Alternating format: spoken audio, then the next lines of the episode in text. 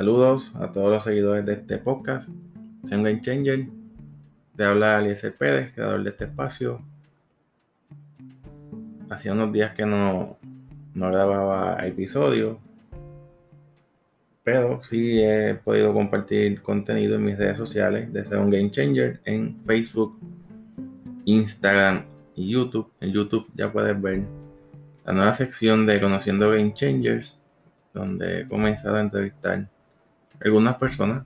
Es una, una sección que estoy trabajando tipo temporada, no necesariamente semanal. Básicamente eh, procuro poder impactar cada mes con, con algún tipo de entrevista para que puedas conocer personas que dentro de su ámbito laboral buscan hacer la diferencia ya está disponible la primera entrevista de una educadora, Carolina Calzada, que publicó un libro muy interesante para niños. Y la segunda entrevista donde eh, tengo la oportunidad de dialogar con un emprendedor en el área de tecnología y bienestar, Lisandro Martino. Ya la tercera entrevista está lista, debe salir eh, el martes 11 de mayo. Así que a partir del martes 11 de mayo en la tarde ya va a estar disponible. Donde dialogó con un colega, una persona a la cual respeto mucho sobre el tema de cooperativismo. Pero bueno, vamos a aterrizar el podcast de hoy. Y tiene que ver con el tema de tecnología. Tecnología, destrezas tecnológicas, orientación hacia la tecnología, abrazar la tecnología como usted le quiera llamar. Eh, este año me di la tarea de, ponerme como meta sumar conocimientos formales de destrezas tecnológicas. Lo personal soy un profesional que, usa mucho la tecnología, que me gusta aprender de tecnología. Eh, entiendo que le agrega mucho valor a lo que hago y a lo que puedo hacer. Por lo que en este año vive, lecciones de la pandemia, decidí eh, sumar formalmente algunas de estas tecnológicas. Eh, así que ya más adelante les contaré.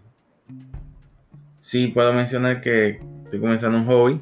Tiene que ver con, una tecnología de alta demanda que son los drones.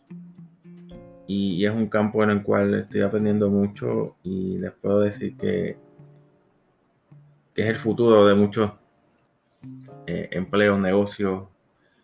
Eh, hay un desarrollo que gradualmente veremos en esta área de tecnología que integra robótica y la inteligencia artificial. Así que no, no podemos desconectarnos. Y eso me lleva, tomando unas clases sobre ese tema, me lleva a reflexionar sobre la destreza tecnológica.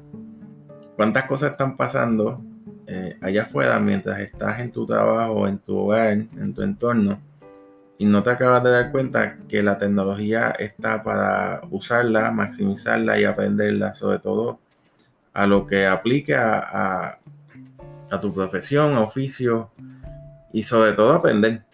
Eh, algo que nos tiene que llevar más allá de la aplicación que tenemos en nuestro escenario de trabajo es aprender a conocer la tecnología.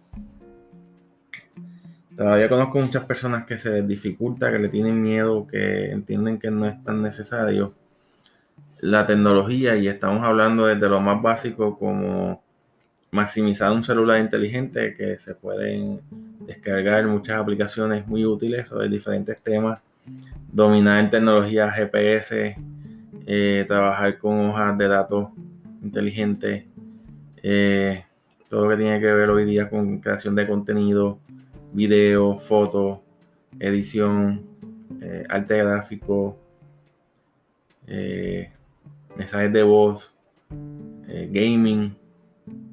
Y cuando uno mira a ver, muchas personas piensan que tienen algún tipo de acercamiento a la tecnología porque tienen redes sociales.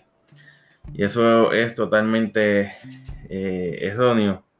Tener redes sociales, pues como tener un email, no te hace tecnológico. Sí puedes dominar algunas, algún entorno, algunas tendencias, puedes conocer a través de una red social, pero eso no te hace una persona que, que tenga realmente un dominio sobre la tecnología. Eh, datos sobre el futuro, ¿verdad? más bien desde hoy, presente, el futuro del trabajo.